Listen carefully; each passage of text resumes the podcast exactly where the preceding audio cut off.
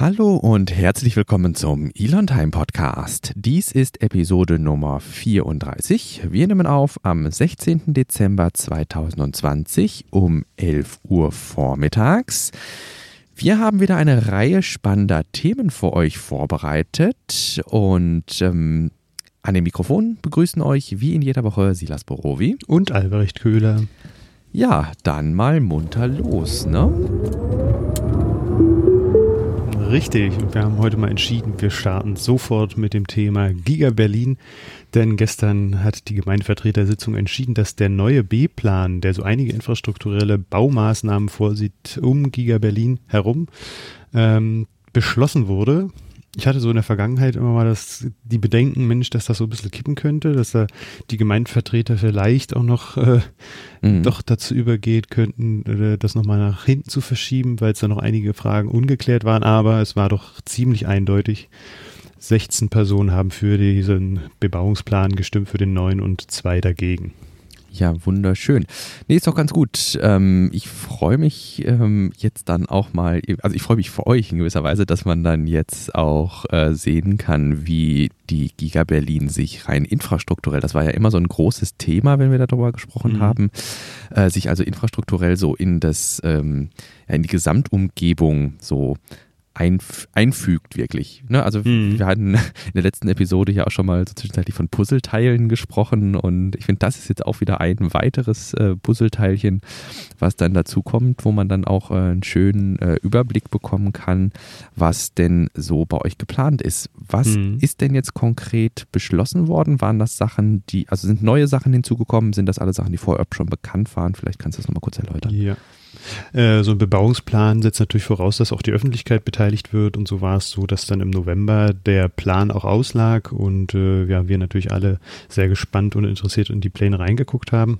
Ähm, also zumindest die, die sich mit dem ganzen Projekt auch sehr mhm. beschäftigen. Und ähm, ja, daraus kann man entnehmen, was jetzt an Infrastrukturprojekten in Zukunft auch umgesetzt werden soll. Das ist die Anbindung auch an die Autobahn. Das ist ein wichtiger Punkt. Es soll ja jetzt eine temporäre Autobahnauf- und Abfahrt erstmal erfolgen, damit okay. die Fahrzeuge direkt auch auf das Gelände kommen. Das wird jetzt äh, auch in den nächsten Tagen schon umgesetzt. Zumindest hieß es so, dass es theoretisch ab 21.12. möglich wäre, dann da auch schon Bautätigkeit zu sehen. Ja. Ähm, aber das wird wahrscheinlich noch ein bisschen äh, dann ins, oder Anfang des äh, neuen Jahres werden wir da was sehen können. Und ähm, Planungen und die ganzen Vermessungsangelegenheiten haben in der Vergangenheit schon stattgefunden, das konnten wir beobachten. Ähm, aber auch äh, sind jetzt die Grundlagen dafür gesetzt worden, dass ähm, die Überführung, von der ich auch schon des Öfteren gesprochen habe, über das Gleis, also dieses äh, ja, Berlin. Genau. Polen-Gleis, mhm. ähm, also eine sehr wichtige mhm. eine Hauptstammstrecke für den Regionalexpress, dass da eine Überführung stattfinden kann und äh, dass von der Autobahn rüber zu diesem Bahnhof auch eine Landstraße noch etabliert wird, dass die Straße südlich von Giga Berlin, die L38, auch äh, vierspurig wird und viele, viele andere kleinere Projekte. Ähm, sind da in diesem B-Plan auch noch mit enthalten und äh, ja, viele Zeichnungen und es ist schon sehr detailliert. Es ist sehr interessant, sich das mal anzusehen. Was mir noch in Erinnerung geblieben ist, äh, aus einer Bonus-Episode, die, die, wir zusammen mit Tobias gemacht haben, ähm, dieser, weiß ich nicht, so, so, so ein Fußgänger-Fahrradweg quer durch den Wald irgendwie nach mhm. Fangschleuse oder ja. was ist das? Ist das auch mit drauf? Oder was ähnliches? Äh, na, da haben wir damals über haben wir da nicht über das Grow Together Dokument gesprochen? War Kann sein, das? ja. Mhm. Ähm, das kann ich jetzt gar nicht ganz genau sagen, ob das tatsächlich, ob die Radwege im B-Plan enthalten waren oder ob es der Vorschlag an die Taskforce war vom, äh, von den umliegenden Gemeinden. Das wäre dieses Grow Together Dokument. Da ist es auf jeden Fall festgehalten, was die sich wünschen äh, im B-Plan, da müsste ich nochmal nachschauen, ob da auch tatsächlich konkretere Sachen fixiert wurden. Aber das müsste, das, was im Grow Together Dokument, also in, in diesen Vorschlägen an die Taskforce steht, das müsste ja irgendwann, wenn das umgesetzt werden hm. sollte, auch mal in einen Bebauungsplan überführt werden, wahrscheinlich, ne? Wie das dann umgesetzt wird, kann ich dir gar nicht sagen. Okay. Es steht ja eigentlich noch aus, dass der Landesentwicklungsplan ähm, konkretisiert mhm, wird. Genau dass das da vielleicht auch fixiert wird. Das ist aber eine gute Frage, die würde ich mal mitnehmen. Ähm, muss ich mal nochmal genauer schauen, weil tatsächlich Radwegenetz interessiert mich auch sehr, aber Ja, du bist jetzt noch nicht, noch nicht nochmal weiter recherchiert. Ja, du pendelst ja ähm, zumindest zum, zum, Gelände und so. Ich weiß gar nicht, ob zur Arbeit auch mit dem Fahrrad viel, ne? Ja, genau. Also ja. zur Arbeit, das, äh, da müsste ich, fahre ich in den Norden raus, da fahre ich durch den Wald, das ist jetzt nicht das Ding, äh, macht auch mehr Spaß. Mhm. Aber tatsächlich zum Giga Berlin-Gelände ist es nicht ganz so easy. Zumindest die L38 unten ist gar nicht mit einem äh, Fahrradweg ausgestattet. Äh, das wäre schon mal auf jeden Fall nicht verkehrt. Das wird auch kommen. Ähm, aber so durch die Wälder ist um Giga Berlin herum ist wahrscheinlich auch nicht verkehrt, wenn man da nochmal eine ordentliche Strecke ja. ähm, dann baut. Ja, ja, ja. Ja, cool. Da äh, bin ich äh, echt gespannt und ich mit Blick auf dieses ähm, äh, Padlet macht uns ja aus den Links hier immer so eine schöne Vorschau und ähm, da gucke ich jetzt gerade auf dieses Foto vom, ähm, was, was in dem RBB-Artikel mit drin ist, mhm. den wir wie immer unten in den Shownotes verlinkt haben. Wenn euch das interessiert, schaut da gerne nochmal rein. Das sieht ja, also ich habe ja schon lange jetzt keine Aufnahmen mehr gesehen, äh, mittlerweile nach einem richtigen Gewerbegebiet aus der Perspektive aus, ne? Ja, genau. Man sieht da auf dem Bild vorne äh, von Cemex diese äh, Betonmischanlage ja. oder Zementmischanlage, dahinter dann die Drive Unit, die ist eigentlich so, also die ist komplett fertig vom Rohbau. Mhm die ist eingekleidet, äh, das Dach ist komplett fertig und da sind jetzt die Innenausbauten schon äh, gut oder gehen voran. Und hinten sieht man dann die Lackiererei und man sieht das schon ganzen Gebäudekomplex, ja. ja genau. Ganz oben links dann äh, der Bereich der General Assembly, Casting-Bereich und dahinter die Lackiererei. Und das Ganze nimmt jetzt auch Form an und die Dächer sind so fast wie fast zu. Ja. Das heißt, der Innenausbau kann da jetzt auch vorangehen. In der Lackiererei dürfen sie dann jetzt auch nachts arbeiten. Mhm. Ähm, muss man mal sehen, wie das ist, wenn die jetzt äh, am Mittwoch, also ab heute eigentlich, ähm, dann die, die, ähm, ja, die Corona-Regeln, Maßnahmen ja, greifen. Ja, Muss man mal sehen, weil die, wie da die Bewegungen auf dem Gelände sind.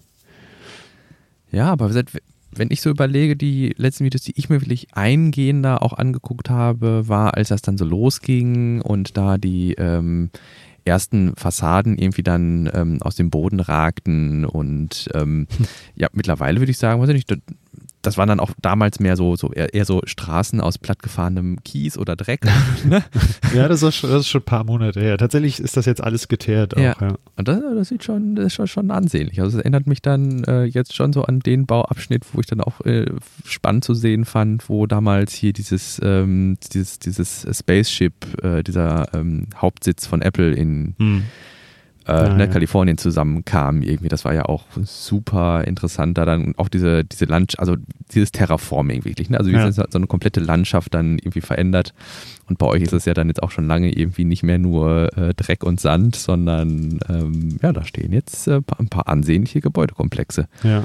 Du meinst dieses Donut-Ding, ne? Ja, ja, genau. Ja, genau. Da gab es, ach, das war, da gab es ja auch so viele Drohnenflüge und alles Mögliche drüber.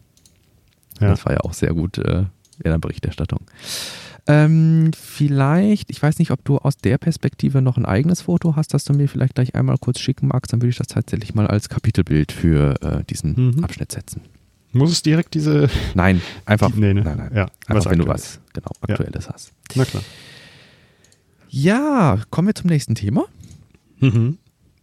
Wir haben eine Reihe von News einfach mal zusammengestellt, weil wir ja nicht nur Tesla Exclusive äh, hier berichten wollen, sondern auch mal so einen Blick links und rechts äh, in die Elektromobilität werfen wollen. Ähm, haben wir so einen Abschnitt jetzt einfach mal zusammengestellt mit äh, kleineren News, die uns in dieser Woche ähm, ja, interessiert haben in äh, dem Bereich. Und du hattest zuallererst eine News rausgeschmissen aus dem Volkswagen-Konzern. Da geht es mhm. um den Aufsichtsrat bzw. den Vorstand dies. Hm, richtig, genau. Der erhält nun volle Unterstützung für den Konzernumbau, der jetzt auch schon ja, mhm. in der Vergangenheit umgesetzt wurde und jetzt auch noch ansteht. Da hatten wir, glaube ich, auch schon mal drüber gesprochen, dass es da ja ein bisschen Querelen gab mit dem ja. Betriebsrat und ähm, Herr Dies sich eigentlich gewünscht hätte, dass er dann über 2023 oder 2022, 2023 glaube ich, mhm. ähm, hinaus auch eine Vertragsverlängerung bekommt. Das ist ihm jetzt erstmal nicht eingeräumt worden. Ähm, und ähm, jetzt kam aber die Information raus, dass da der Betriebsrat und alle Beteiligten auch voll hinter ihm stehen und ähm, ja seinen Plan, den Konzern umzubauen, auch unterstützen. Das ist, glaube ich, eine ganz wichtige Nachricht, denn ähm, ja, so ein Umbau kann natürlich auch an äh, Vorstandsvorsitzenden hängen bleiben und ja. äh, ja.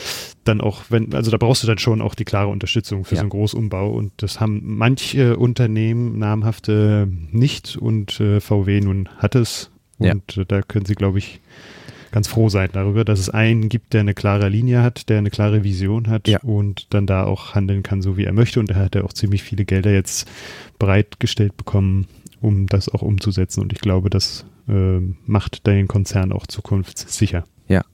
Ich fand es, bevor ich mich da reingefuchst hatte oder auch bei Twitter einfach mal die entsprechenden Tweets verfolgt habe, immer schwierig, mir so ein Bild davon zu machen, welchen Einfluss oder welche Bedeutung hat das jetzt, ob jetzt hier dieser, dieser, dieser Vorsitzende, ob jetzt dieser Herbert Dies, ne, ein Name, der mir vorher irgendwie nicht sagte, ob der jetzt da irgendwie Unterstützung erhält oder nicht. Meine Güte, kann doch nicht so schwer sein. Aber je mehr man dann so in das Thema einsteigt, habe ich das Gefühl, ähm, es gibt auf Twitter tatsächlich auch ein äh, Hashtag, ähm, äh, Dies gets it. Ähm, und zwar ist ähm, dieser liebe Herr Dies ähm, nicht nur dafür, dass man das vielleicht wie bei anderen konventionellen Herstellern hat, der sagt, ja, wir steuern hier jetzt mal ein bisschen in die Richtung Elektromobilität, sondern äh, hier wird ähm, wirklich ein Umbau des kompletten VW-Konzerns ähm, ähm, ja, eingeplant und der wird auch nicht ohne Reibungsverluste vonstatten gehen. Also da werden Mhm. auch hier und da Manager ihre Positionen räumen müssen und da wird auch viel umgebrochen werden. Aber es ist halt keine halbherzige, ja, wir versuchen mal den Schritt Richtung Elektromobilität zu gehen, sondern eben unter dem Hashtag Dies Gets It ähm, gibt es eine ganze Menge von, was ist es, LinkedIn ist ja, glaube ich, relativ aktiv, ne? Ich meine, das auch war, richtig, genau. Ich meine, das war LinkedIn. Ja. Ähm, hm? Fahre, fahre fort. Du wolltest wahrscheinlich auch so ein bisschen auf die Kommunikationsstruktur äh, hinauskommen gerade. Genau, genau. Also das, ähm, das eher, also das ähm, auf LinkedIn, das ist ja immer noch so ein bisschen so das elitärere Twitter, würde ich jetzt einfach mal sagen. Da ist man ja dann wieder mit äh, Klarnamen und mit äh, irgendwie äh, Fokus auf Industrieauftrag und ähm, ne, Karriere unterwegs.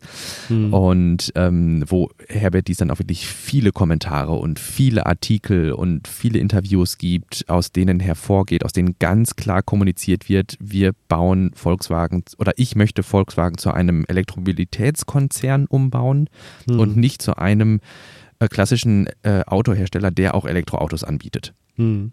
Und da finde ich seine, seine Strategie eigentlich auch ganz gut. Er, Ja. er, selbst seine Person macht er ja wesentlich nahbarer mit, mit, Mhm.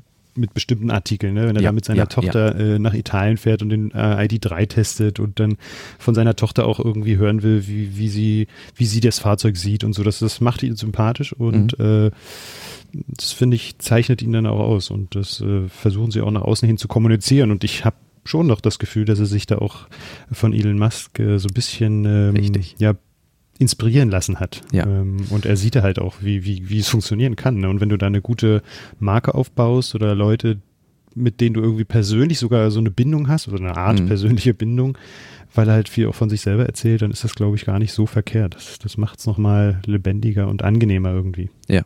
Ich finde halt, also das, das ist ja vielleicht auch einer der größeren Kritikpunkte tatsächlich ähm, an seiner Person, dass er eben jetzt die Marke VW so ein bisschen um seine Person aufbaut.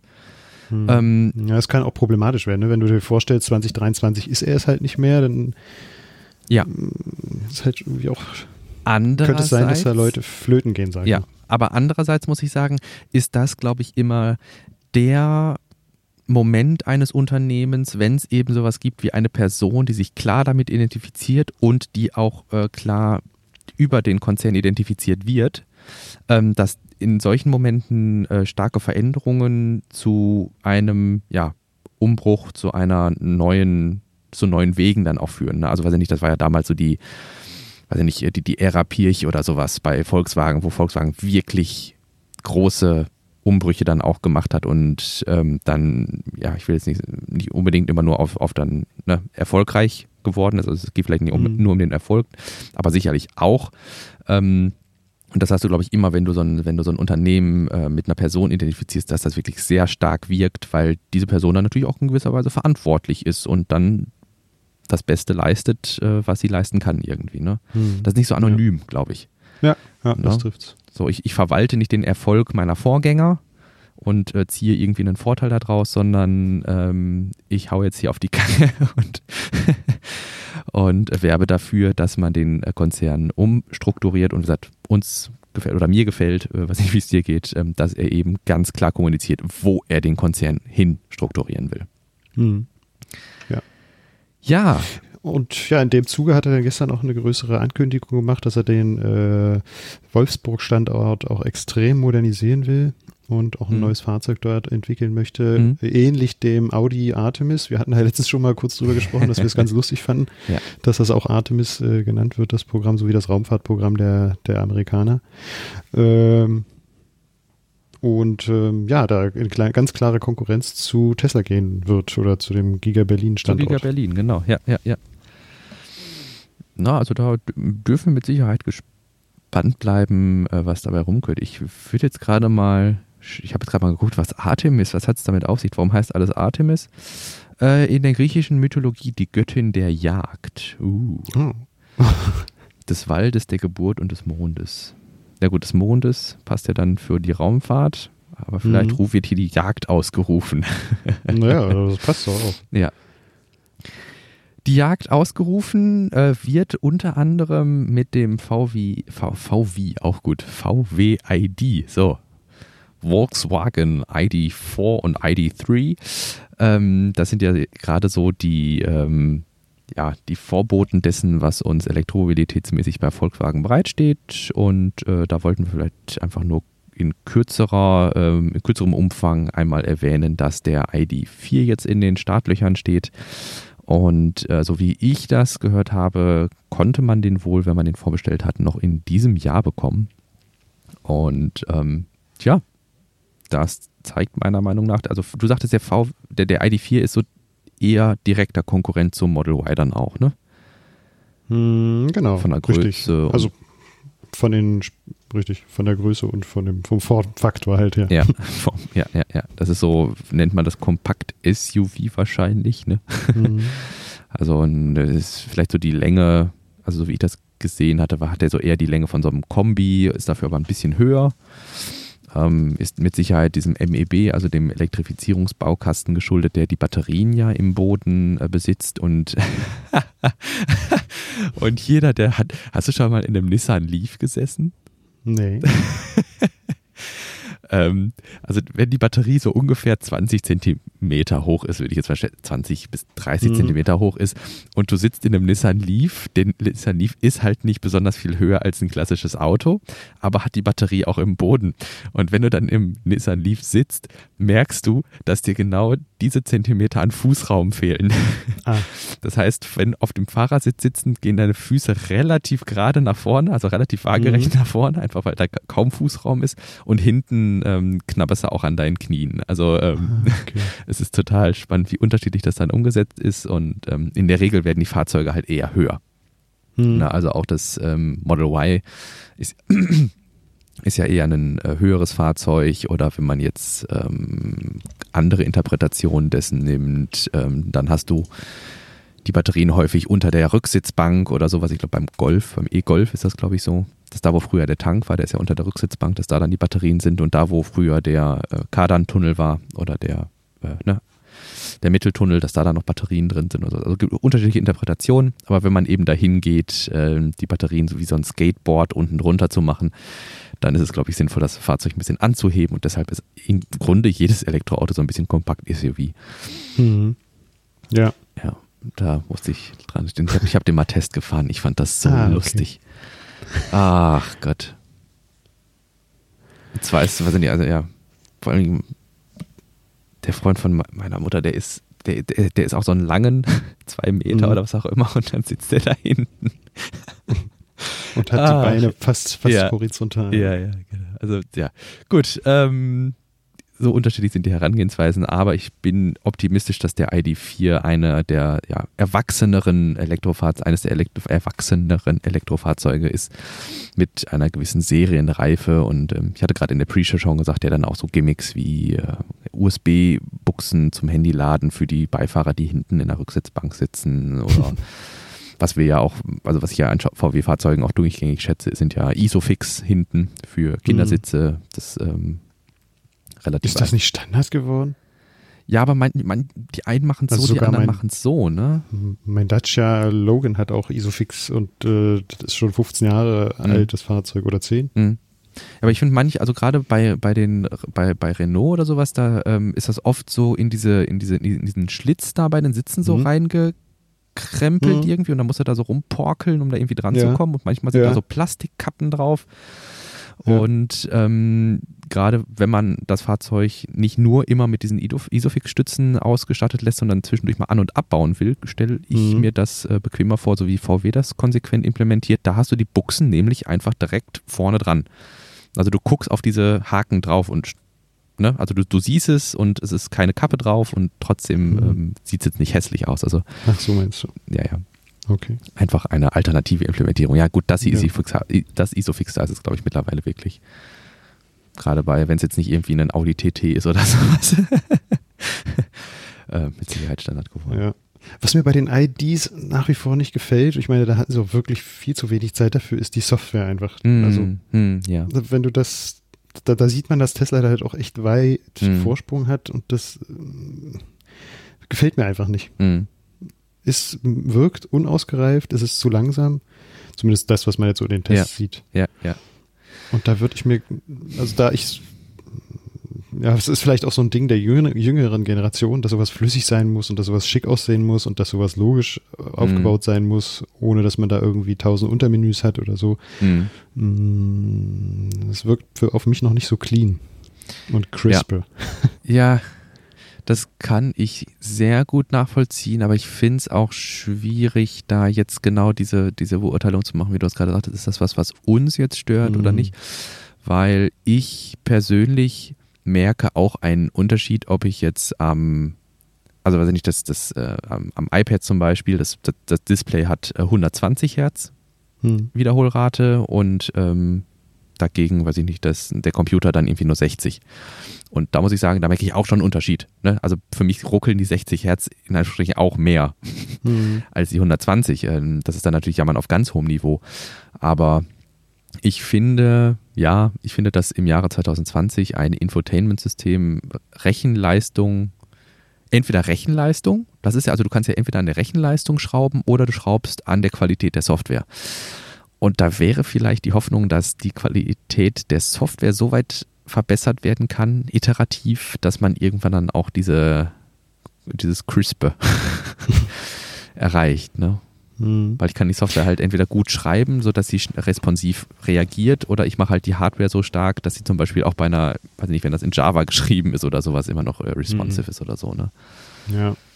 Aber gut, daran arbeiten sie ja auch sehr hart äh, und das nicht erst seit gestern, sondern wollen das halt auch ordentlich machen und äh, zumindest auch das Werk dann in Wolfsburg, Mhm. die Fahrzeuge, die dann da das Werk da verlassen sollen, die sollen auch ordentliche Software haben. Mhm. Das ist zumindest in dem Artikel auch nochmal beschrieben. Ja, und meine Güte, wenn du wirklich so einen, so einen Umbau angekündigt hast und gesagt hast, Leute, wir, wir können hier nicht irgendwie paar 20.000 Euro für unsere Software ausgeben, ne? sondern wir müssen hier richtig R&D machen und äh, da, da fließen jetzt mal ein paar Millionchen rein irgendwie, äh, dann kannst du natürlich auch die entsprechenden Leute von den Unis holen oder von wo auch immer aus irgendwelchen bestehenden Projekten Mhm. abwerben und äh, Mhm. sagen, so Leute, ähm, wir stellen uns das vor und ihr habt jetzt, ähm, ja, wünscht euch was an Mitteln, ähm, dass das was wird. Ne? Ja. Und Ja. Das mit dem richtigen Projektmanagement ähm, geht das dann, glaube ich. Wir dürfen auf jeden Fall gespannt bleiben und mich stimmt aber diese, diese Gesamtnotiz, dass jetzt eben dies bleibt und ähm, dies it gets it, äh, äh, mich relativ optimistisch, dass auch in, bei VW zumindest ein gescheiter Umbau irgendwie dann ähm, stattfinden wird. Dagegen hattest du dann nochmal versucht, was äh, bezüglich zu äh, Daimler, äh, Mercedes bzw. BMW rauszubekommen. Hm. Na, wir hatten ja bei Daimler mal kurz geguckt, ob die auch so eine modulare äh, Mhm. E-Antriebs, wie nannte sich das nochmal? Äh, Antriebsbaukasten, genau. Ja. ähm, haben und bis 2025 wird da jetzt nichts äh, Konkretes auf den Markt geschmissen. Ähm, Daimler weiß ich nicht. BMW war das bis Ach, BMW. 2025. Oh ja, stimmt. Richtig. Äh, Und ähm, ja, Daimler scheint sich da jetzt auch so ein bisschen äh, in die E-Mobilität zu bewegen, aber da habe ich jetzt auch zu wenig Informationen, als dass ich da auch groß glänzen könnte. Ja. Z zumindest sind sie nicht in unser äh, in unsere Sichtweite gerückt, sage ich mal. Ja. Dass man da irgendwie nochmal genauer schaut. Äh, Genau. Dafür haben sie irgendwie zu lange gebraucht, um da in diese äh, E-Mobilitätsschiene einzusteigen und Genau, Ja. das ist so dieses, haben da, glaube ich, ganz schön aufzuholen, ja, das ist wenn so sie das das, was ich gerade sagte, irgendwie mit, mit Umbauen versus Umlenken. ne? Also ich glaube, ich, das Mhm. ist immer noch so ein zögerliches Umlenken. Also wenn man plant, bis fünf- 2025 dann den ersten ähm, Elektrifizierungsbaukasten ähm, entwickelt zu haben, dann ist das entweder ein Elektrifizierungsbaukasten, der allen zu dem Zeitpunkt dann schon voraus ist, weil jegliche, ähm, wie nennt man das, jegliche Aspekte, die heute schon festgestellt wurden, die man verbessern könnte, damit eingeflossen sind. Ne? Hm. Also wie eine, also jegliche Kritik, jegliches Feedback, was so für, ne, für Baukästen rumfloatet, dass man das schon berücksichtigt hat. Oder das ist dann 2025, äh, kommt dann ein Elektrifizierungsbaukasten auf dem Stand von 2020 raus, Hm. wo die anderen dann vielleicht schon ihren Elektrifizierungsbaukasten 2 oder 3.0 raus haben. Ne? Ja. Und Ähm, da dürfen wir dann, das dauert jetzt natürlich eine ganze Weile, bis wir da Gewissheit haben. Ich glaube, also sie, wenn ich mal so ganz weit in die Zukunft gucke, ich, gucke, ich glaube, punkten könnten die wirklich mit, äh, mit wirklich guter Software, mit richtig guter Konnektivität zu unterschiedlichen Service-Providern, Mhm.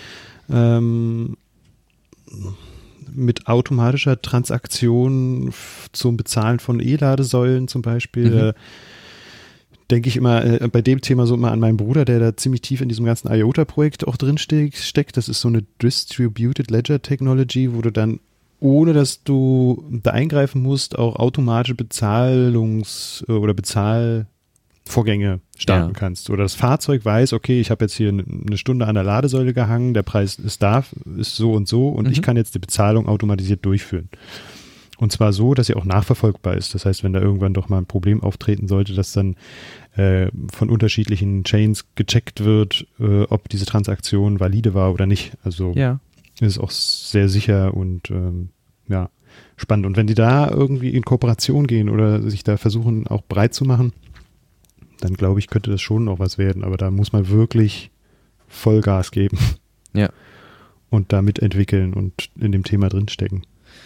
Das, Oder dann halt auch Absprache oder Abstimmung mit anderen Fahrzeugen, dass das dann auch funktioniert, dass wenn die im Stau stehen und dann weiß das Fahrzeug schon, wie schnell es fahren muss, weil das Fahrzeug ganz vorne irgendwie langsamer fährt oder was weiß ich.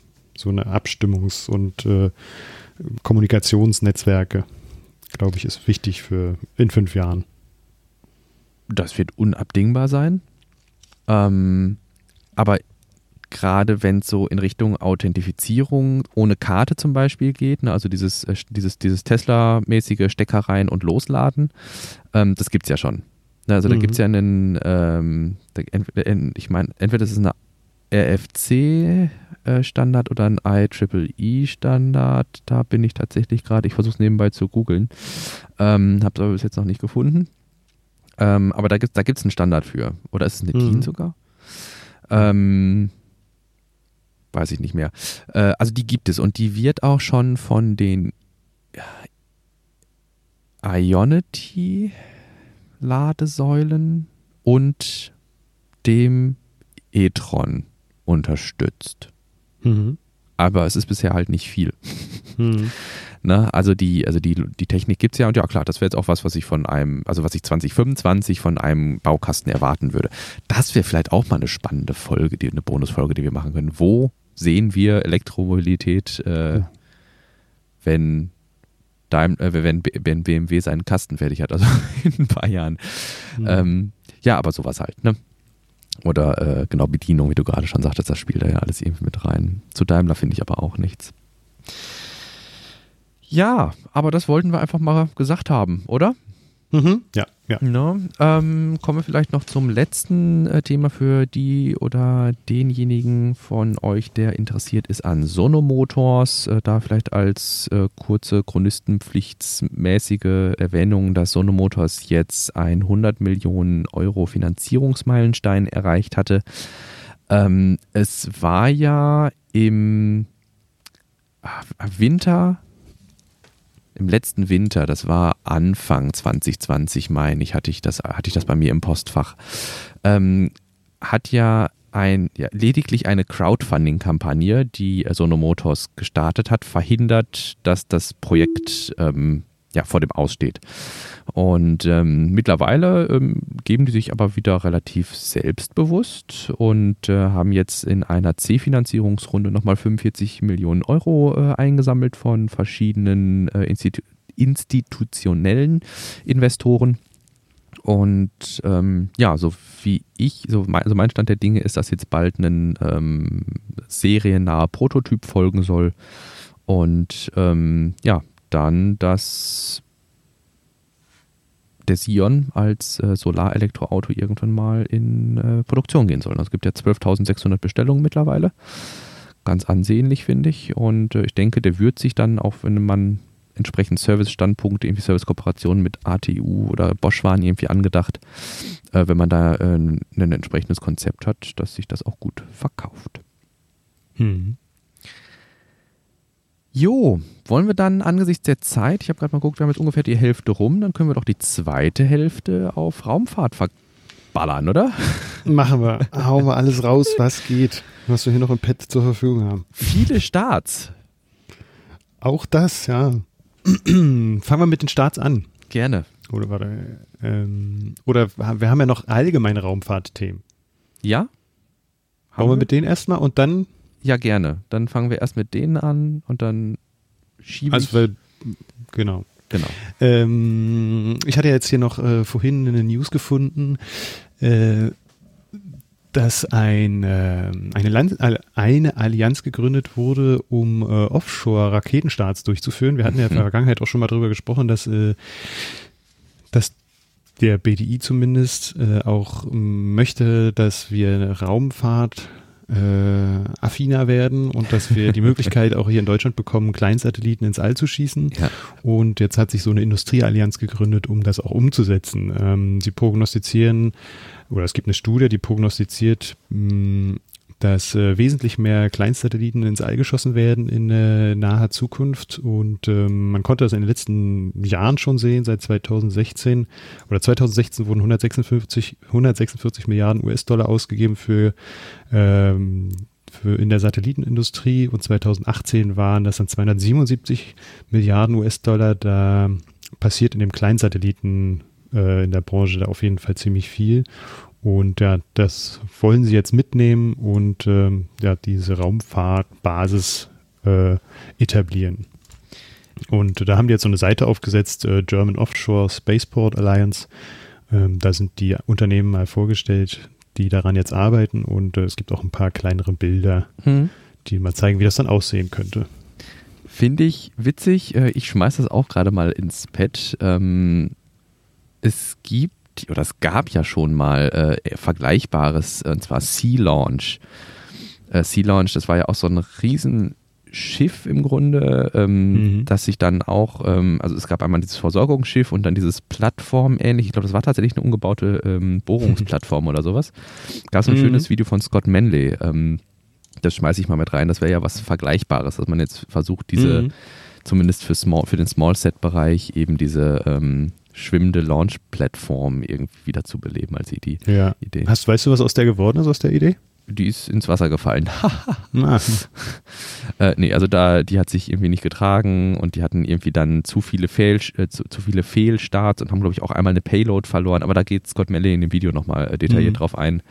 Ähm, das hat irgendwie nicht so richtig funktioniert ähm, und dann sind die am Ende so an diesem Finanzierungsspagat gescheitert. Ne? Also die hatten nicht mehr mhm. genug Geld, um weiter äh, zu entwickeln, aber auch ähm, dann die Plattform gleichzeitig zu betreiben und sowas. Und äh, von daher ist das dann irgendwann zu Ende gewesen. Mhm. Hoffen wir, dass es zumindest in zumindest in den Bildern, die ich jetzt gesehen habe, sah es halt wirklich danach aus, als würden die vom Schiff aus diese Rakete starten und da bist mhm. du halt immer abhängig auch vom Wetter. Also klar bist du auf Land auch immer, aber mhm. natürlich auf dem Wasser direkt immer noch mal mehr als ähm, nur an Land äh, wegen der Wellengänge und so. Stelle ich mir sch schwer vor, aber wenn die das. Ja, es kommt natürlich im Wesentlichen, würde ich jetzt mal behaupten, auf die, ähm, auf die Größe der Rakete auch an. Mhm. Ne? Also das jetzt was, also wasserstartende Raketen ähm, sind ja auch im militärischen Bereich gerade jetzt nichts sonderlich mhm. Neues. Und wenn man jetzt was baut, was ein bisschen größer ist irgendwie und äh, das dann auch Seegang einigermaßen standhält, sodass man vielleicht sogar bei so und so vielen Metern äh, Wellengang oder sowas äh, auch noch starten kann, dass die Rakete das mit der Rechenleistung, die einfach im Jahr 2020 heutzutage auch schon im kleinen Format zur Verfügung steht, korrigieren kann. Mhm. Dann, meine Güte, vielleicht war es einfach nur die falsche Zeit für Sea Launch. Das wird sich dann mit Sicherheit zeigen. Ja, ja genau. Also wir beobachten das weiter. Genau. Dann, bevor wir zu den Starts kommen, ich würde jetzt nämlich Virgin Galactic auch bei den Starts einsortieren. Mhm. Äh, ich sehe hier ein paar chinesische äh, Schriftzeichen im Pad. Ist das ein Fehler oder?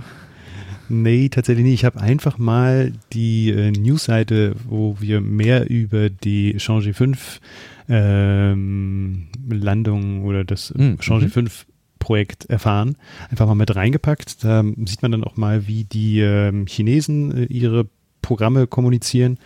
Äh, und man kann ja, wenn man da mehr Informationen haben möchte oder wissen möchte, was da steht, tatsächlich auch einfach den Google Translator aktivieren, dann übersetzt er einem das. Ähm, aber ist vielleicht mal nicht verkehrt, einfach mal so eine Quelle auch eine chinesische zu präsentieren, dachte ich mir. Und wir konnten dadurch erfahren, dass ähm, die Sonde morgen äh, im, äh, in Asien dann landen wird. Unfassbar und äh, ja, das Mondgestein und den Staub von zwei Kilo dann auf die Erde gebracht hat und äh, dann zur Verfügung steht für die Wissenschaftler, um das zu analysieren. Jo. Also ich glaube, heute Nacht ist da nochmal ein äh, Triebwerksschub, äh, eine Bahnkorrektur ausgeführt worden, so dass das dann morgen bei uns auch ankommen wird, das Paket. Total witzig. Also ich hatte während der Pre-Show schon gesagt, dass man ja eigentlich überhaupt nicht mehr gewohnt ist, dass sowas jetzt innerhalb von drei, drei Wochen, drei, vier Wochen mhm war das mhm. ungefähr, ne? Ja, 17. September war das, glaube ich. Äh, der Start? Der Start. Ich gucke nochmal schnell. Nee. Äh, äh, November, Verzeihung. Ja. 23. November ja. und 13. Dezember ist, ja. Äh, hat der Orbiter den Mondorbit verlassen. Genau. Verzeihung. Genau, also so ungefähr, ne, ungefähr vier Wochen. Also wenn man, vielleicht liegt es wirklich daran, hatte ich so gemutmaßt, dass es, ähm, dass die bisherigen Sample Return Missions immer so in äh, Richtung Asteroiden gegangen sind und deshalb ein bisschen länger hin und zurück gebraucht haben. Ähm, aber das jetzt halt innerhalb von vier Wochen einmal hin zum Mond, landen, Proben einsammeln, wieder in den Mondorbit, von da aus wieder zur Erde zurück. Äh, das finde ich äh, cool. Schön, dass das dann auch so reibungslos scheinbar alles äh, geklappt hat. Also coole Sache. Ähm, ich frage jetzt einfach mal aus Neugier, hast du mal den QR-Code da in der Ecke gescannt? Nee. Okay. dann lassen wir das auch. Ähm, tja, dann von hier aus zu den Starts. Das war ja im Grunde schon so, ne? Das war jetzt der mhm. Start mhm. vom 23, 17. November, ne? 17. November, 23. November? 23. 23. November. Und äh, seitdem, ähm, insbesondere in der letzten Woche, haben wir einige Starts gesehen von ganz kleinen ähm, Raketen über Raketen, die sehr groß sind, bis hin zu Raketen mit Flügeln. das hattest du noch mit reingeschmissen. Was war bei Virgin Galactic passiert? Äh, ja, Virgin Galactic hat ähm, ist ja das Unternehmen, das äh, mit einem Flugzeug ähnlichen Gefährt ähm, in die äh, in die ja in die Stratosphäre fliegen will, mhm. um dort Touristen auch anzubieten, mal einen Blick auf die Erde zu bekommen. Und ähm, das Flugzeug ähm, geht dann wieder zu Boden. Und da hatten sie jetzt einen Triebwerkstest, äh, der aber abgebrochen werden musste. Und somit äh, hat das dann doch nicht stattgefunden, dieser Flug in, ins All. Und ähm, ja, also dieses Kleinflugzeug konnte sich vor dem großen Träger lösen. Ich weiß gar nicht mehr, wie das große Flugzeug heißt. Mhm. Weißt du das noch? Mhm. Schade. Äh, und ähm, ja, musste das dann aber abbrechen und wieder zur Erde zurückgleiten zu Spaceport America. Das ist mhm. von Virgin Galactic das, der große Raumf Raumflughafen sozusagen. Genau, so wie ich das äh, verstanden habe, ist ja der, die Zündung des, ähm, des Solid Rocket Boosters, also die machen das ja mit einem Solid Rocket Booster. Ähm, im Grunde ist das so ein bisschen wie so eine Silvesterrakete. Also das zündet man einmal und danach gibt das so lange Knallgas, bis leer ist. Da kann man auch nicht drosseln und da kann man auch nicht sagen Stopp. und ähm, das hat wohl irgendwie nicht geklappt und entsprechend ist das Ganze dann irgendwie nur kurz hoch und dann wieder zurück. Ähm, das Raketenflugzeug heißt Spaceship One. Hm. Ne? Oder? Hm, eine Spaceship 2. Spaceship 2 mittlerweile. Und, und richtig benannt ist es VSS Unity. Und äh, ja. dieses Flugzeug, von dem ich sprach gerade, das dieses Kleinflugzeug trägt, ja. genau. das heißt White Knight 2. Genau, genau. White Knight 2 und Spaceship 2, beziehungsweise ja. der Name USS VSS. Unity. Was sagst du, Enterprise? Unity. Unity. Mhm. Hm. Okay. Dann gibt es vielleicht noch eins mehr. VSS Unity. Ich habe hier Enterprise. Naja, meine Güte. Virgin Galactic Spaceship. ja, ähm, ich bin mal gespannt, wie sich diese ganzen Vorhaben entwickeln, weil ein ähnliches ist ja im Grunde von ähm, der oh, New Shepard von Blue Origin und ähm, also im Grunde so, so tourismusorientierte Sachen. Und ähm, ich fände mal spannend, ob es dann vielleicht äh, so eine, so eine Crowdfunding-Kampagne irgendwann mal äh, zustande kommt für die allerschlimmsten Flat Earther oder sowas. Dass man die einfach mal einen Blick auf die Erde werfen lässt. Mhm. Damit die mhm. dann frohe Kunden in ihrer Community verbreiten können. Kommen wir zum nächsten Thema? Ja. Ja. Und zwar äh, Rocket Lab hat ebenfalls eine Rakete gestartet am 15.12. und hat ein äh, Strix Alpha Satelliten ins All ausgesetzt. Ähm, und ja, waren auch erfolgreich. Jo, Strix Alpha, äh, diese Strix-Serie von Satelliten ist wohl aus japanischer ähm, Hand. Die ähm, sind zur Erdbeobachtung mit Mikrowellen äh, gedacht. Also später, wenn das soll eine Konstellation werden und wenn diese Konstellation dann irgendwann mal up and running ist, dann soll die äh, in der Hauptsache zur Beobachtung von Bauarbeiten und Wartungsvorhaben in Städten dienen. Also zum Beispiel Wartung an ähm, sagte ich, an Flughäfen war ein Beispiel oder der Bau von U-Bahnen. Und dadurch, dass sie eben auf Mikrowellen operieren, kann man damit auch äh, Tag und Nacht arbeiten und sogar durch Wolken hindurch. Das fand ich ganz interessant. Und äh, Strix Alpha ist jetzt eben der erste Testsatellit, auf den folgt Strix Beta und darauf dann, wenn diese beiden Testsatelliten durchgetestet sind, die eigentliche Konstellation. Ja, also wieder ein. Aber weißt du, hm? weißt du, wie viele Satelliten es am Ende dann sein sollen? Ähm, stand im Artikel von Everyday Astronaut. Ich schaue gerade mal rein. Sieben? 25 Satelliten. Oh, alles klar. Gut. Genau. Mhm. Ne, ähm, Syn Perspective Current Target Date. Also ein, es gibt noch kein Datum, wann dann die ganze Konstellation fertig sein soll, aber es sollen am Ende 25 Satelliten sein, die eben dieses Monitoring machen können. Mhm. Jo. Ja, ähm, dann haben wir noch natürlich äh, SpaceX äh, Falcon 9 Start gehabt. Der hat ein, äh, am Samstag war das, einen Kommunikationssatelliten ins All gebracht. Um, und zwar Sirius XM. Äh, das ist ein Satellit für Radiofrequenzen, oder nein, nicht Radiofrequenzen, aber der Radio äh, bereitstellt äh, über eine größere Fläche. Und ja, der ist erfolgreich ins All ausgesetzt worden ja, was wir so klassischerweise unter Kommunikationssatellit subsumiert haben irgendwie. Ne? ja. Genau. Ja, wollen wir äh, Starship auslagern und da gleich nochmal kurz drauf zu sprechen kommen, wenn wir die ganzen anderen Starts durchhaben? Ja, machen wir so. Ja, ne? Erst die Starts, ja. Dann schmeiße ich das gerade mal in die andere Spalte. Ähm, währenddessen, wir hatten ähm, auch einen Start von ULA, der United Launch Alliance. Und zwar die United Launch Alliance hat mit einer Delta 4 Heavy, hier kommt jetzt also, hier geht es jetzt los mit den großen, schweren Fa Raketenfahrzeugen, an die Raketen, nicht Fahrzeugen, das schwerer Gerät. Ähm, die hatten den Enroll 44 Satellit. Äh, wir hatten uns, wir, wir hatten nochmal überlegt, Enroll, Moment, was war nochmal? Das, das ist jetzt der 44. hatten wir also schon ein paar Mal auch ähm, SpaceX hat schon Enroll-Satelliten gestartet. Äh, das war das National Reconnaissance Office und äh, wir haben das jetzt als, ja, äh, militärisches Objekt ähm, klassifiziert und du hattest aber nochmal nachgeschaut, was der irgendwie machen wollte. Irgendwas mit SGIINT oder sowas, ne? genau, SIGINT, genau.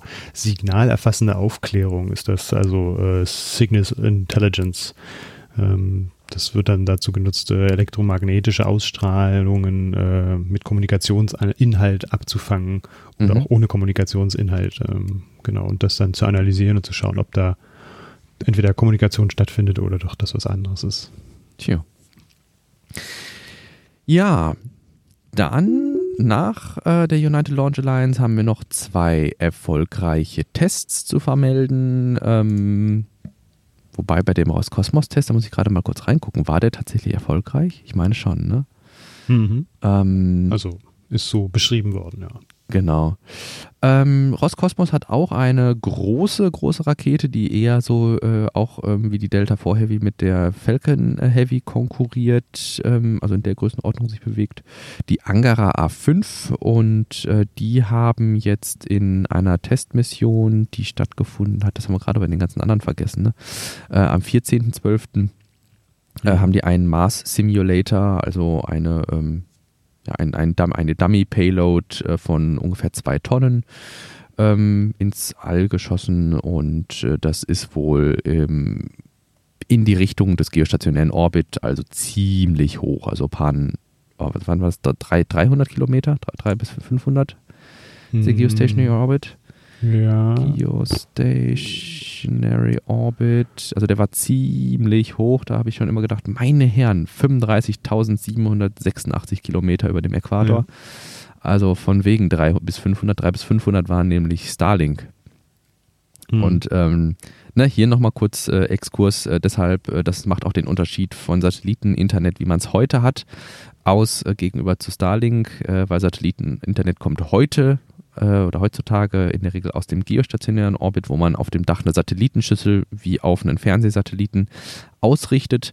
Und diese Ausrichtung mit der Satellitenschüssel, diese einmalige Ausrichtung funktioniert natürlich nur, weil die Satellitenschüssel immer auf den gleichen Satelliten guckt. Und damit der Satellit immer da bleibt, wo die Antenne hinguckt, muss er in den geostationären Orbit und der ist eben diese 35.700 Kilometer über dem Äquator. Bei Starlink ist das Ganze ein bisschen anders. Da ist eine Antenne, die die Möglichkeit besitzt, sich selbst auszurichten und immer dem Satelliten selbst zu folgen. Und deshalb können die Satelliten wesentlich niedriger fliegen und dadurch sind die Latenzen wesentlich geringer, weil eben das Signal nicht so lange fliegen muss und wieder zurückfliegen muss. Ähm, ja, und dadurch die Bandbreite dann auch höher. Exkursende. Ähm, ja, da ist der Mars Simulator von Roskosmos hingegangen und ähm, wir waren ein bisschen verwundert, weil diese Rakete, diese Angara A5, die ist zuletzt vor vier Jahren mal getestet worden. Das war jetzt so der zweite Test und wir wissen gar nicht so richtig, welchen Daseins, welche Daseinsberechtigung mhm. dieses Gefährt hat. Ja, also weil die Preise für die Nutzlasten ja enorm sinken, dadurch, dass ähm, SpaceX ähm, mit ihren Boostern halt auch wieder landen und ja. wiederverwenden können und da auch eine ziemlich hohe Durchlaufzahl erreichen. Bleibt abzusehen, was die, diese Angara-Rakete für eine Zukunft hat. Der nächste Start ist dann für 2021, Mitte 2021 geplant. Also das Einzige, was ich mir halt jetzt gerade, wenn es um Russland geht, noch vorstellen könnte, wären so Top, Top, Top Secret Militär Geschichten, hm. wo man sagt, das kann ich auf keinen, also ich kann es nicht riskieren, dass das auf dem Weg in die USA irgendwie ausspioniert hm. wird oder was. Ne? Dass man sagt, ich will unbedingt hier, ne? ja, gut. Also für Ende 2021 ist auch äh, ein soll ein Satellit ausgesetzt werden mit der Angara 1.2. Hm, ist ein Erdbeobachtungssatellit der Koreaner. CompSat 6. Ähm, ob das dann aber auch bei dem bleibt, bei der Angara äh, beim Angara-Start ist dann auch die Frage. Wir hatten das bei, bei der Falcon ja auch gesehen, äh, bei, ja, bei, dem, ja, bei der Elektron, dass der, ähm, das, Stimmt. das eigentlich geplant war, dass, äh, ich muss noch mal schauen, ach, dass Strix Alpha eigentlich mit, äh, mit ähm, Ariane Space fliegt, mhm. mit äh, der Vega, mhm. aber die dann halt auch in letzter Minute umgeschwenkt sind, dann auch auf eine Rocket Lab äh, Raketenstart, auch wenn sie da nochmal bautechnisch was ändern mussten, aber das könnte ja dann auch bei der Angara so sein, das dass stimmt. sie dann ja. feststellen, dass es doch sinnvoller ist, mit einer Falcon Heavy vielleicht zu fliegen. Oder dann doch mit einer anderen Rakete ja. als mit der Ankara. Ja, und zu guter Letzt, weil wir uns ja vorgenommen haben, auch immer mal noch weiter irgendwie an den Rand, an, an den, über den Tellerrand hinauszuschauen. Äh, es gibt ein Raketenunternehmen, ein relativ junges, das heißt Astra. Das heißt, hat bisher noch keinen operativen äh, Start hingelegt, also ist so in äh, der Anfangsphase wie jede, wie, nicht, wie Rocket Lab und SpaceX das früher auch mal waren. Die haben jetzt einen weiteren Test gemacht, äh, Rocket ähm, 3.2 Orbital Launch Attempt. Und ähm, das Spannende ist, dass die, äh, die sitzen in Alaska und starten von einem Launchkomplex in äh, Kodiak aus und ähm, sind auch relativ ähm, äh, relativ gut sichtbar, äh, das wollte ich sagen, in den Social Media. Also die haben schon eine kurze Videozusammenfassung ähm, hochgeladen von ihrem Test und ähm, ja, getwittert, dass der Test ein großer Erfolg war. Äh, die Aussage war vorher, dass alles nach Main Engine Cutoff, also alles äh, nachdem die erste Stufe ausgebrannt ist, alles was danach kommt, ist im Grunde ein Bonus, äh, weil das war das, der Meilenstein, der erreicht werden wollte. Und ähm, ja, die haben also bis hin zu ähm, Second Stage äh, Ignition, also die ähm, Second Stage sieht man auf diesem Zusammenfassungsvideo sehr cool, die besteht eigentlich nur aus einem Treibstofftank und einem äh, Raketentriebwerk, aber äh, selbst äh, die Ignition von der Second Stage haben sie noch hinbekommen, insofern mit Sicherheit ein großer Erfolg für dieses junge Unternehmen und ähm, die siedeln sich so an wie Rocket Lab als äh, kleiner, sehr kleiner Launch Provider. Hm. Small Set. Mit Blick auf die Uhr würde ich sagen, können wir das Ganze dann gerne mit dem Starship beschließen.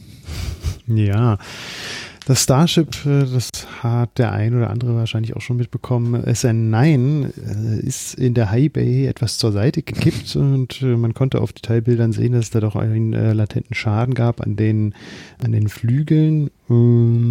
Und äh, jetzt in den letzten Tagen ist es dann wieder auf den Highstand zurückgetragen worden mit dem großen Godzilla-Kran ja. äh, und steht jetzt da in der High Bay und ja, wird wahrscheinlich gewartet. Die Integrität des äh, Starships wird dann jetzt getestet, geguckt, ob das überhaupt verwendet werden kann oder ob da es reicht, nur bestimmte Teile auszutauschen. Auf jeden Fall ähm, ist unsere Euphorie doch jetzt gebremst worden dadurch. Äh, wir dachten, vielleicht sehen wir noch ja. in diesem Jahr das Starship SN9 fliegen, aber nein, das wird sehr wahrscheinlich nicht der Fall sein. Da muss noch einiges an dem guten Stück getan werden, damit das flugfähig wird. Ja, also wie du sagtest, man sieht ja einen Schaden an einer der äh, Steuerflächen und ähm, mindestens die müsste ja irgendwie getauscht werden und wenn nicht sogar der ganze Nose Cone dann davon betroffen ist, dass man den nochmal runternehmen muss.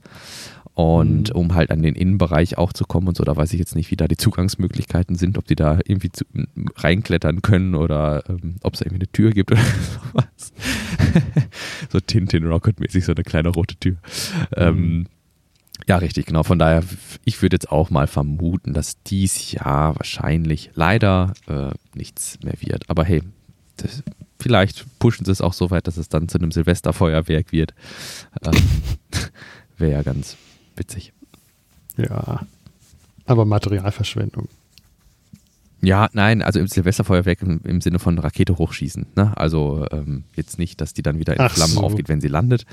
Nein, nein, nein, nein. Also keine. Also du meinst schon, dass SN9 dann halt äh, die zwar starten und dann aber oben explodiert, damit wir so ein bisschen. nein, nein, nein. Nein. Nein, nein. Ich würde, also mit den, ich bin jetzt pretty confident, dass wenn die äh, Raptor, wenn die Raptor Triebwerke das äh, überleben, dann auch ähm, die Landung äh, ähm, gelingt. Ich habe mhm. übrigens noch, ähm, jetzt gerade wo ich dran denke, äh, ein Follow-up äh, zur letzten Episode. Wir hatten darüber gesprochen, ob es geplant war, beim Start äh, eins, zwei oder drei Triebwerke zu starten. Erinnerst du dich noch? Mhm. Und ähm, es ist tatsächlich so, also äh, Tim äh, hatte das mit äh, Declan ähm, mal ausgerechnet, ähm, dass ähm, das Masseverhältnis und das äh, Thrust-Verhältnis von, von, von Raptor sieht es wo, oder müsste es vorsehen, dass zwei Triebwerke gestartet werden. Okay. Und ähm, das hat man, das haben wir ja auch gesehen. Also wenn man sich die Bilder nochmal Frame für Frame anguckt äh, vom äh, SN8-Test, dann sieht man, dass zwei Triebwerke gestartet werden und eins dann halt ausfällt. Hm. Und das andere halt, äh, das was nicht ausfällt, dann irgendwie kurze Zeit später anfängt, sich selbst zu verdauen. Genau. Okay, naja. Ah, Interessant. Jo. Gut, ansonsten, ich weiß nicht, ob du noch was hast, was dir auf dem Herzen liegt. Ja, eins ist mir vorhin noch eingefallen, ja, das äh, gehört nochmal zu Giga Berlin mhm. äh, und zu dem Bebauungsplan. Äh, wenige Stunden nachdem dann der Bebauungsplan auch verabschiedet wurde, hat sich Elon Musk persönlich nochmal bedankt bei der mhm. Gemeinde Grünheide mhm. und bei dem Land Brandenburg. Das fand ich doch eine ganz nette Geste. Das wollte ich vorhin eigentlich auch nochmal mit einbringen, ja. weil, ich, weil ich das an sich ganz schön fand. Ja, das ist ja auch so, wie gesagt, ich kann, also ich war echt geflasht von dieser, von diesem Einblick ähm, aus dem RBB ähm, Radiobeitrag, aus dem Inforadio. Auch wenn das mit Sicherheit jetzt nichts ist, was, wo man Wissenschaft draus machen kann oder was gesicherte Erkenntnis ist, aber dass Herr Steinbach sagte, ja, nein, also man muss sich vor Augen halten, diese, diese Treffen bei Bier und Döner, die kommen halt nur zustande, weil Elon Musk als CEO wirklich persönlich extrem involviert in diese ganzen Unternehmungen ist. Hm. Ne, was naja. man woanders nicht so sehen würde, weil es irgendeinen Delegierten gibt, der das dann halt macht. Ja, Und ja das ist halt auch äh, ein sehr immanenter Step, ja. der halt auch gelingen muss, ne, damit das äh, auch funktioniert oder sein Plan dann am Ende auch gut aufgeht. Ja. Und äh, von daher ist das dann vielleicht auch, dann, dann ist es wirklich eine nette Geste, wenn man schon persönlich involviert ist, auch nochmal zu sagen, hey, ähm, cool, wir sehen, wie das hier alles zusammenkommt irgendwie. Ne? Wir sehen, wie die Puzzleteile links und rechts fallen, ne? nicht nur auf unserer Seite auf der Baustelle, sondern dann auch in der Gemeinde, um den Menschen dann dort zu ermöglichen, ähm, ein, ja, ihre, ihre Lebensqualität dort aufrechtzuerhalten und den Arbeitern, die dann da hinkommen müssen, zu ermöglichen, da bequem hinzukommen mhm. und so. Ne? Nö, ansonsten würde ich nichts weiter hinzufügen wollen. Ich bin zufrieden mit dem, was wir jetzt geleistet und präsentiert haben. Das freut mich. wir würden uns wirklich riesig freuen, wenn das auch bei euch so ist. Wenn ihr nämlich dieses Projekt als gehaltvollen Beitrag zur deutschsprachigen Technik, Tesla und Space Community seht und wenn euch gefällt über ja, wenn euch gefällt, was wir hier so von uns geben und ähm, die Informationen, die wir hier so an euch herantragen. Wenn dem so ist, schickt uns doch gern Feedback an post.elontime.de, folgt dem Podcast auf Twitter oder lasst uns ein paar Sternchen bei iTunes da. Vielen Dank auch an äh, diejenigen von euch, die das bereits gemacht haben, uns also Kommentare bei Twitter dagelassen haben, um ähm, Themen anzuregen oder auch ähm, zumindest eine Sternebewertung bei iTunes abgegeben haben. Vielen lieben Dank. Sollte euch etwas nicht gefallen haben, freuen wir uns selbstverständlich auch über konstruktive Kritik an die genannten Kanäle. Gut, dann haben wir ja in dieser Woche wieder ziemlich genau eine Stunde voll gemacht und ähm, dann versuche ich das so schnell wie möglich auf den Weg zu unseren Hörerinnen und Hörern zu bringen und wir hören uns in der kommenden Woche wieder. Genau. Machen wir so? Ja, bin ich dafür. Mach's gut. Ja, du auch. Ciao. Ciao.